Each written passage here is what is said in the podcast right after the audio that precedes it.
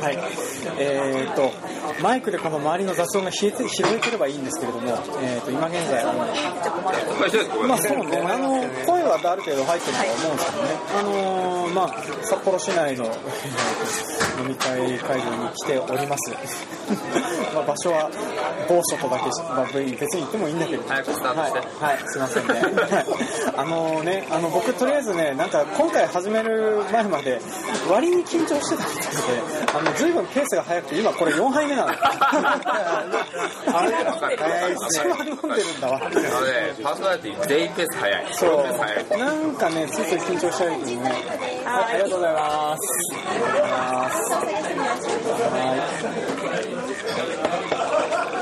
い。っていう感じで、あの、続々飲み物を届けに来るお姉さんの声とかも入ったりします。はい。まあそんな感じで、あの、えー、っとですね、今回、あの、聞いてくださってる、えー、っと、リスナーの中から、えー、っと、5名差し当たり来ていただいております。二次会からもう1名合流というような形になるんですけど、二次会の分の音は取るのかどうかちょっとわかんないので、えー、っと、差し当たり1回だけ取っていこうかなと思います。ジョン君声張った方がいい。そう、いや、僕、この距離だったら多分このマイクは取ってくれる。うん。あの、使い慣れてるかはわかる。もう3年ぐらいこいつをしながら出てる。ね。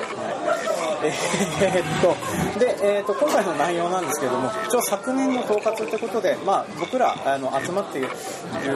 全員が、今回農業者で集まってるというふうな形なんですけども、それで、まあ、去年あったこういうこととか、あと来年、来年というか今年の作付けについてこういうこと考えてるんだとか、あとは、あの、僕らと会って、あの、こういうふうなことを話したいというふうに事前に聞いてて、えーっと、送ってくれた部分もありますので、ちょっとそれも踏まえて、えーっと、後でお話できたらなと思います。というわけで、でえー今回も参りましょう。せーの、バカ農業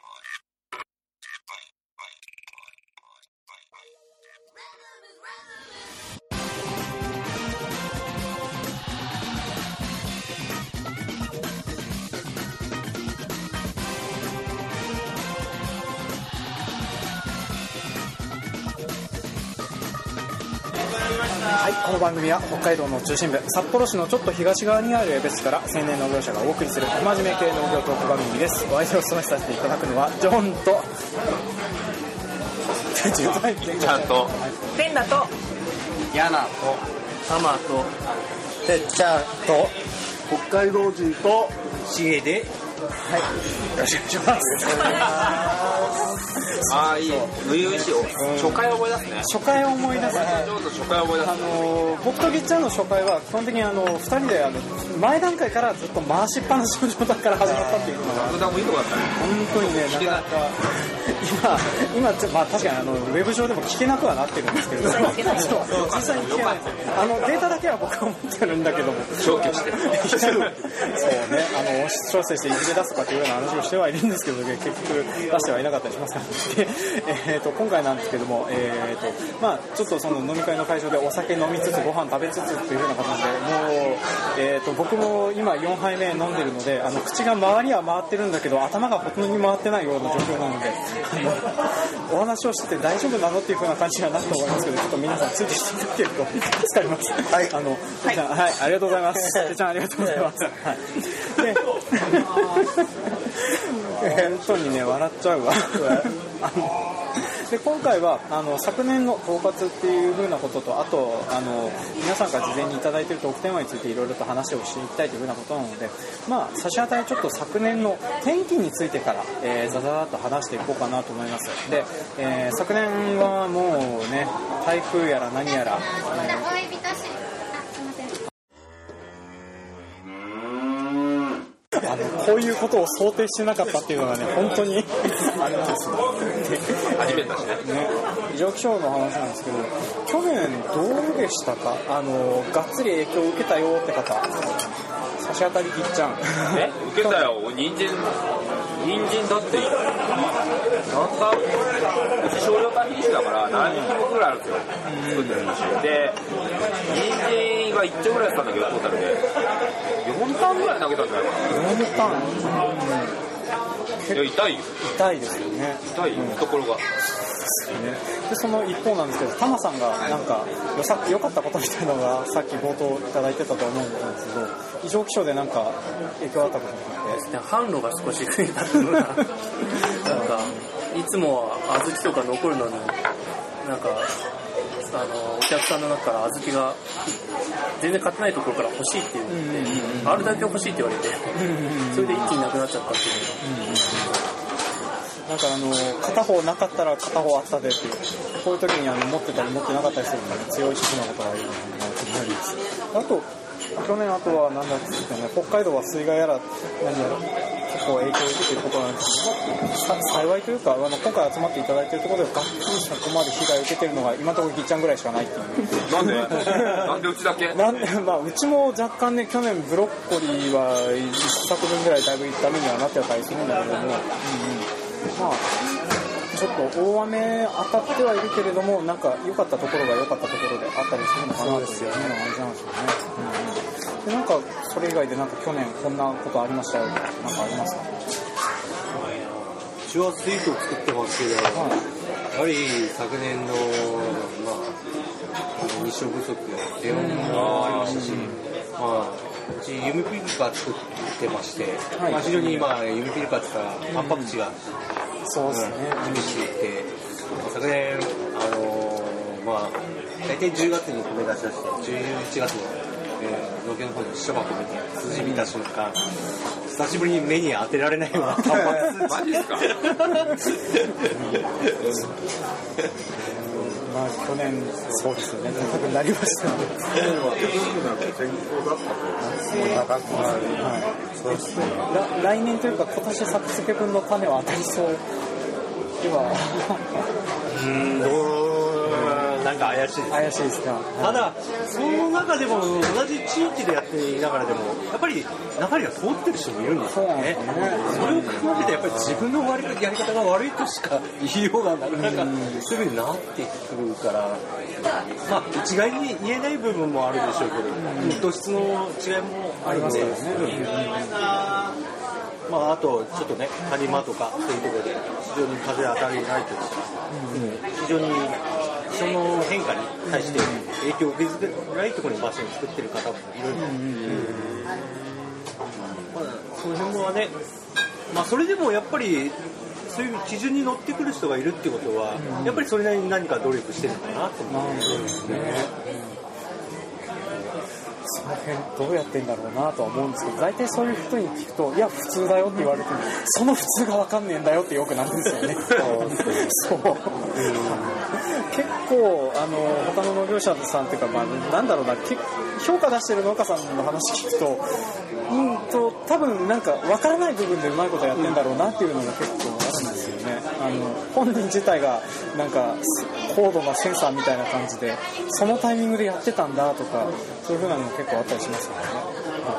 そんな感じでちょっと昨年はねあんまり芳しくない年っちゃ年だったんですよね。そうですよね、麦麦悪かった。うん、麦は麦全体的には十勝も悪かった。全体的に言うと普通作ではある。んですただまあ一部病気が出たりだとか、そういう面ではあの影響は出てると思う宮城さん。かどっかから病気一気に広がってきましたね、この時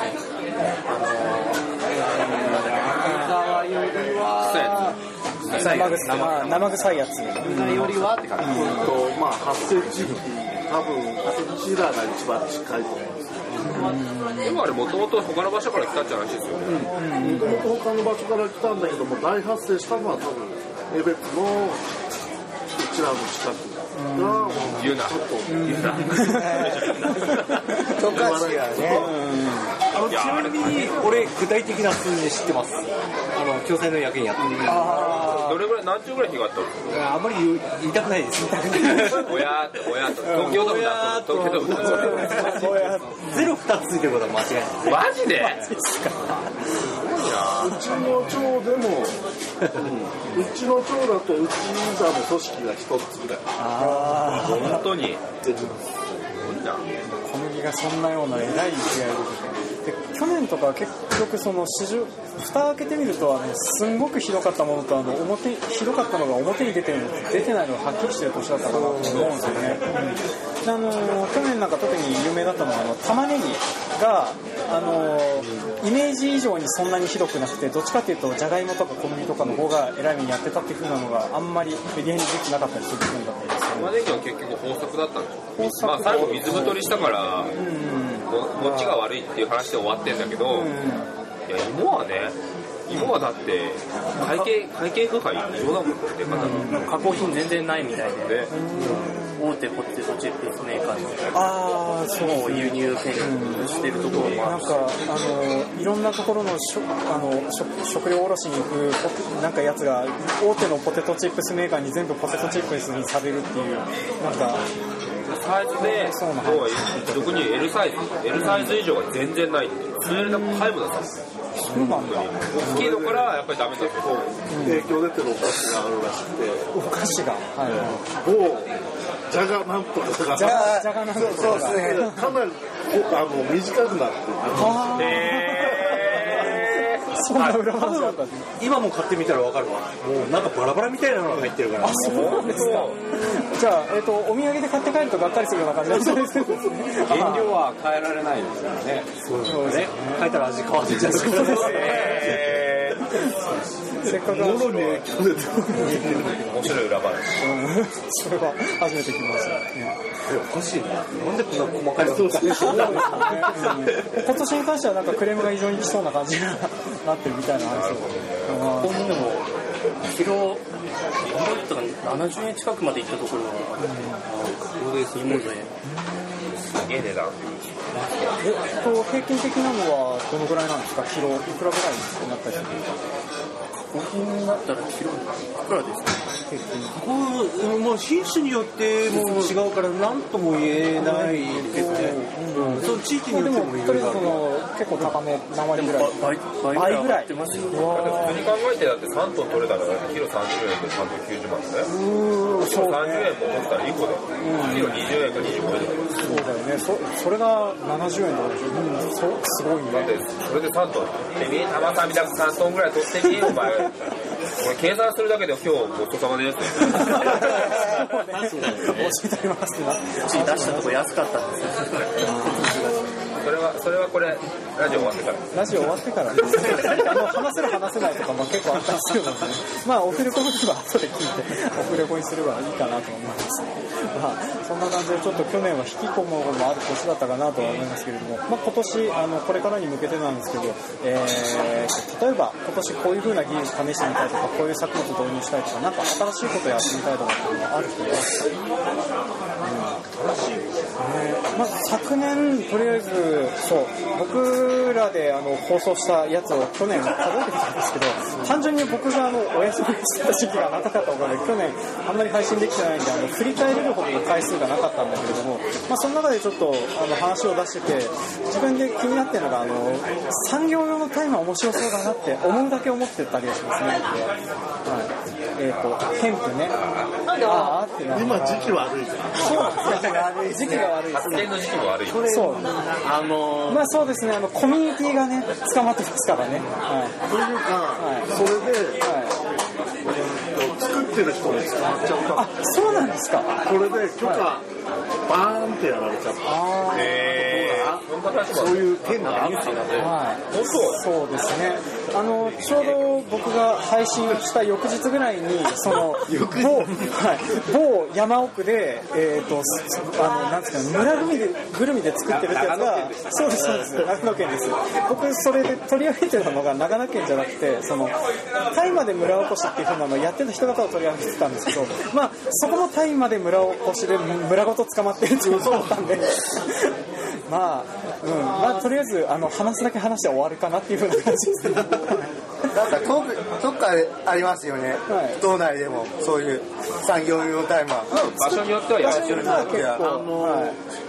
こう神事に使うものが多いので。あ例えばしめ縄だったからタイマー。ああそうなんですか。あれはないと困るものなので一番今北海道でそういうふうにやってる人は上川の方でないからね東東東ですね。はいあそうですね。資料を確かに東側のところで見ましたあそうなんだ、うん、なんか面白そうだなとは思ってたけどまあ確かに時期も悪いし今から始めるかっていう風なのでね。そうねあの村八分村八分にしてやる。東映地区だけ独立させてやるやめて。江別にはそういう地名もあるし。まあそうですね。あのお大朝っていう大朝。大朝一生懸命駆逐したんですから。今は一本もあのな残ってないんですから。でも俺もこれ言っちゃっていいのかなと思うちも近所で、まあ、そのタイマーではないんですけれども、はい。まあ非常にかなりの毒薬でいろいろニュースにもなったことと思うので、あのーなんかと鳥に兜がついてるようなそうですね。まんまじゃないそういうのをもう栽培してる方もいましたただしやっぱりものすごい厳重のもとにそりゃそうっすよあそうですよねやってて、まあその時はおそらく大変で1年で辞めたんでしょう。なんか結構千歳とかそれこそねあのトリカブトとかそういうあの漢方薬で使ってるところがあってそうなんですよね。でなんかパートさんがあの体調不良で辞められるみたいな話も聞くことがあるんで なかなか大変なのかなとは思いますけどね、毒と薬ってやっぱり紙一重の部分なんでね使い方をきちんとすればそれはものすごいやっぱり効果のある部そうなんかうちの妻薬剤師なんですけどあのトリカブトは強心剤とかって言ってたかな、そうなん。ですそうらしい、うん、だから心臓も止めるけど心臓も復活させるんだと思って何なんだそれとは思うんですけどね、はい使い方ねそうなんですよね。使い方によるんだなっていうふうに感じますね、はい、ちょっと薬用花作物をって思うエビスお二つ以外にお頼みいただいてますか？あいや飲んでない。ああとジントニックはいテイクセブンジントニック来てるね。っていうかもういいよ。聞きたい話を俺聞きたい。そうですね。じゃあじゃあはい。じゃあじゃあメールで何をいただいたあメールで、あとですね、えっと薬用作物の話と、あと農業かける子育てっていうふうに、えヤナさんからいただいてあるんです。そうです、そうです、そうです。いやなんかあんまりはそうですね。あんまり深い意味はないですけど皆さんどうしてるのかなと。思ってそうですね。そうだってなんかね、食育って。いうふうな話があるんですけど、まあ食育っていう意味もあるんですけど、どっちかというと子供とこう接する時間をどう考えてるのか。ああ、そのじ自宅の子供たちっていうんですか。じゃあ僕ら答えられないわ独身なんでごめんなさい。想像想像して将来想像して。将来を想像して。保育園だからなってもいいけどじゃあ奥さんも一緒に会社で働いてて、基本的にまあ夏忙しい時俺送ったりはできないし、まあ、送ったこともないんだけど、奥さんが送ってっていうのをサイクルで特に何もないけど一番思ったのは子供が食べれないものを食べ食べるものを自分が作るから子供が嫌がるものを作らないようにしなきゃなって思ったもん栽培として。やっぱその、作り方によって食べる食べない違うんだ。最近出会った食べ物とかでこう、やっぱりね特にトマトとかさ好きだけど嫌いっていうものがあるのあ、そそうなんだ。面白いんだよ食べれないねその品種野菜の順位とかで見るとトマトってどっちを取ってなんだよあ、そうなんだ。嫌いなものもトップだし、好きなものもトップなんだ。っていうのはやっぱりいい悪いがはっきりするああいうものをちゃんと食べれるような環境にしたいしうちの子供たちはすっごい幸せなのはハンバーグとか出るんだけど、そこにや人参スティックがある時に人参出すんだけどさ、ハンバーグなんか一つも来ない人参スティックばっかり食ったりとかするから、ちゃんとしたものを作ってちゃんとしたもの味のあるものを作れば子供も好きになるしそれをこう世の中に広めたいし奥さん方が楽なのさある意味。あ、まあそうだね。食べて野菜食べなさいなんて言わなくて自分が自主的に食べるんだからそういうものを提供したいっていう気持ちはある実際のそのねあの子育てとは関係ないかもしれないけど。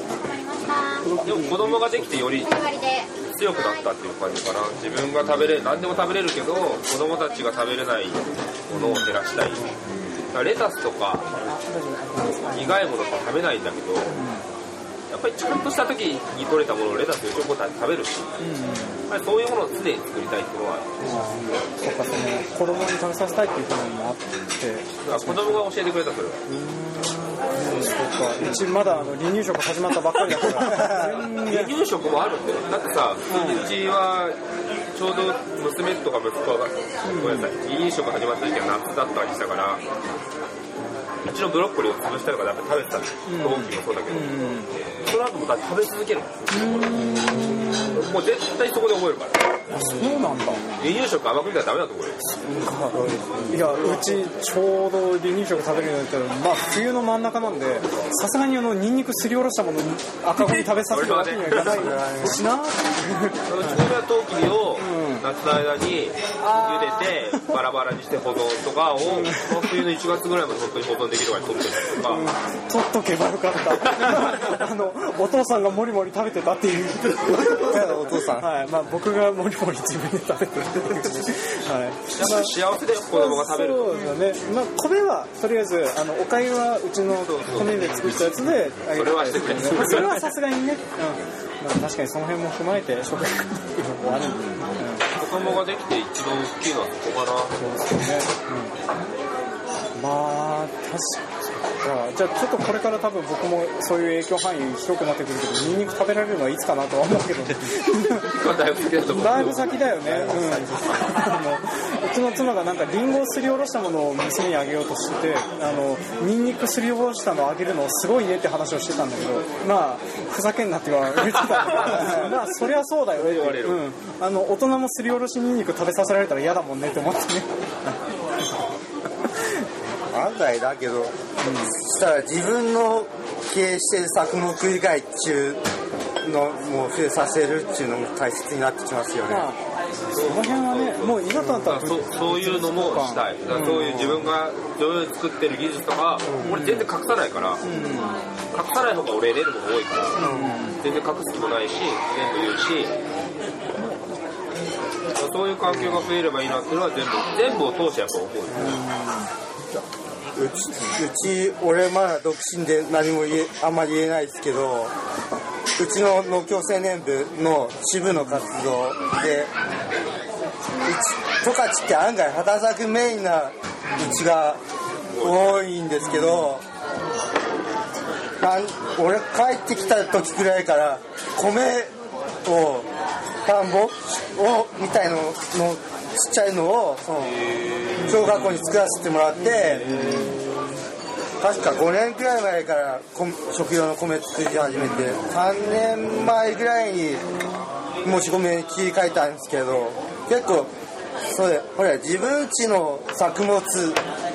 を食育でその農業青年部の食育で作ってもしゃあないべっていういう先輩役員がいてなんかそれで作り始めたっていう経緯があるらしいんですけどこういうのもありかなっていうのはまあほまあ稲とかは委託で他のまあレバーメッツの人に作ってもらってるらしいですけど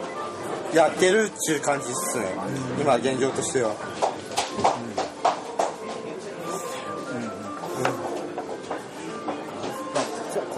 話としては ごめんなさい一生懸命まとめようとしたんですけど頭がいつも以上に回ってたんです。すいません、うん、ごめんなさい。酔っ払ってるわ私に酔っ払ってる。でえっ、とですねちょっとまだまだあの話題いただいてたのはあるんですけどそろそろ一旦締めないといけないという時間に差し掛かってしまってたので、はい。まあ、差し当たりはね皆さんこんな感じでこんな感じでってどんな感じだねもうねいつもこんな感じだから。本当にあのよく皆さん聞いていただけてるなって思いながらやってますけどありがとうございます。皆さんに支えられて続けております。はい。でまあ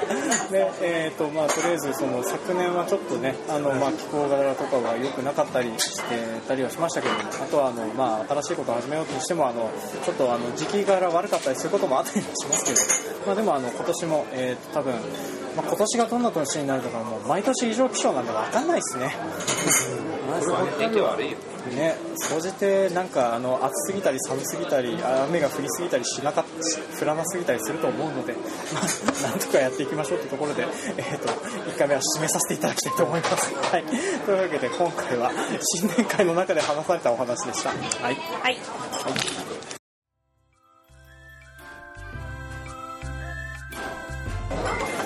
今回も長々と聞いてくださいましてありがとうございました。ありがとうございました。はい当番組では感想コメントを募集しております。メールアドレスバカ農業 .gmail.com までメールをいただくか Facebook ページブログ Twitter などでもコメントを募集しております、えーと今のところコメントとかいただきやすいのは、えーと Facebook とメールかな。であと最近あの Facebook の方にちょっと上げてあるあの Google フォームであのお便り投稿フォームみたいなのを作りましたんでちょっとそちらよかったらあの使っていただけると嬉しいかなと思います。はいであとお知らせ事とか特に皆さんなかったりしますか多分これ配信されるの2月ぐらいだとは思うんですけどあの自社製品紹介するなり何でもいいんですけど。特にな いですか？いや今ない特にあそうだ。品が足りないぐらいじゃあそれだったら。とりあえずあれですね、今年も豊作そうですねそうですね。はい。そういう風な祈りをお知らせとして。なんか自分的にはなんか地域作物始めたからそこのその取引先を作りたいっていうのはありますあります。何始めたんですか？低いもの低いの。ああ、そうですね。ほ結構、京野菜関係は北海道で作って、北海道には流れないで全部阪神からやってたりしますそうですね。まあ、あのーその中、仲介卸さんがどのぐらい聞いてるかわからないですけど、じゃあ言うだけ言っといてもいいかなと思いますね。あとは、すみません、あの僕が、えー、と来月のよ、えー、と9日から12日まで、し2月の、えー9日から12日まで、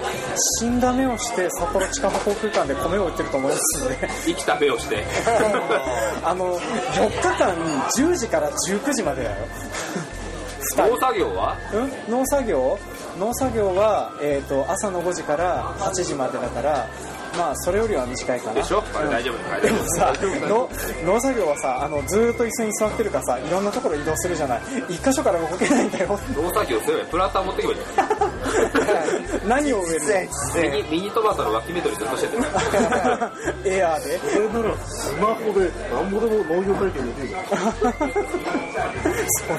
だって今日だって結構言ってたじゃないですか。あの米。あああのあそうそう。今日なんか僕、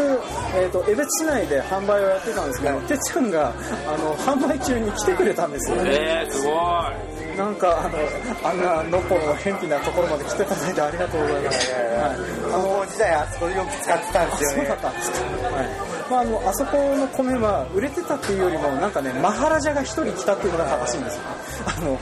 持ってってる米の半数を一人で買ってくお客さんがいたっていうのが、はい、それをでドンと売れてああじゃあもう今日売るもんねえやっていうふうな状況でぼーっと立ってる使ってるところにケちゃんが来たっていうふうな状況だったんで。まあまあまあそんなこともあったりなかったりもしますけどとりあえず、えー、と2月9日から12日まではやってますのでもしよかったら、えー来ていただけると嬉しいです。はい。でそんなところでお知らせはあとは特にないかと思うので思い出したらあの後で僕が後付けで増やしたりしますので。はい。じゃあとりあえずえー、と新年会の話はこの辺で締めさせていただきたいなと思いますけど、えー、と皆さん話す言葉は特にないですよね。はい、はい、じゃあすいません。あの皆さん長々とお付き合いいただきましてありがとうございました。ありがとうございました。お楽しみに。楽しみに。はい